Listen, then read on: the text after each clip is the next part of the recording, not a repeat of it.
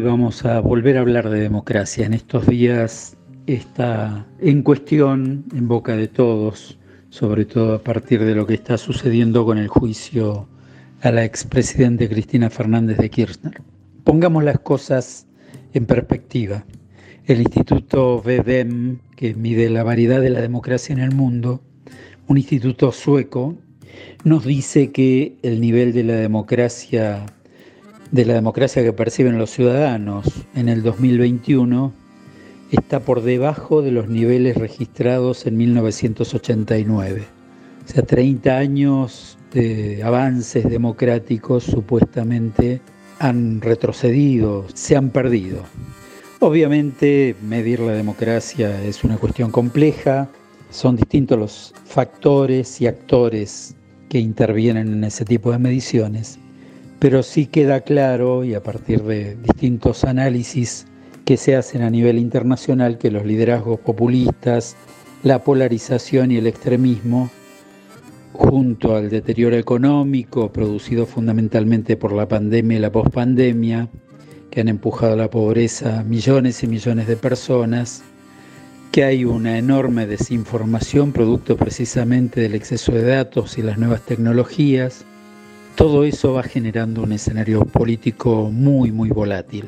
En particular hay preocupación en el mundo por las situaciones en Hungría, donde el presidente Víctor Orbán reestructuró las cortes, la constitución y la legislación electoral para soldar, para fortalecer su régimen. En Turquía, el presidente Erdogan ha limitado libertades políticas y centralizado el poder. Aquí en nuestro barrio, en América Latina, la situación democrática en Nicaragua, Venezuela, en Salvador, en Brasil, en Argentina, es motivo de preocupación. Claramente no estamos en la mejor época de la democracia, la, pandemia ha producido desastres importantes y lo demás lo hacemos los hombres. Aquí, en nuestro país en particular, venimos hablando desde hace tiempo ya de los efectos de la polarización, la existencia de dos líderes contrapuestos, fundamentalmente Mauricio Macri y Cristina Kirchner, que se retroalimentan en un esquema bastante perverso en el que además ambos sometidos a procesos judiciales, eh, la defensa judicial de uno hace que rápidamente muchos de sus adherentes, adeptos, votantes, militantes, cierren filas a su alrededor para demostrar que allí está la democracia. Y este es centralmente parte fundamental del problema que vivimos con la democracia en Argentina. La democracia aquí tiene dueños, pero además tiene dueños que viven distintas democracias, que definen la democracia de distinta manera. Para unos solo hay democracia si hay libertad absoluta, para otros solo hay democracia si defendemos a los, a los más humildes, a ultranza, y siempre son miradas excluyentes. Cualquier otra cosa que se trate de mezclar, anteponer, combinar a lo que ellos consideran como fundamental es sacrílego y no merece ser llamado una cuestión democrática. Y esto lamentablemente no es privativo solamente de nuestros dirigentes. La democracia es totalmente distinta a la que se vive en mi casa, a la que se vive en la tuya, en cada uno de los que me escuchan. Hay más libertades en unas, más restricciones en otras, más disciplina, autoridad o autoritarismo en algunas y menos en otras. En fin, la democracia es como el amor.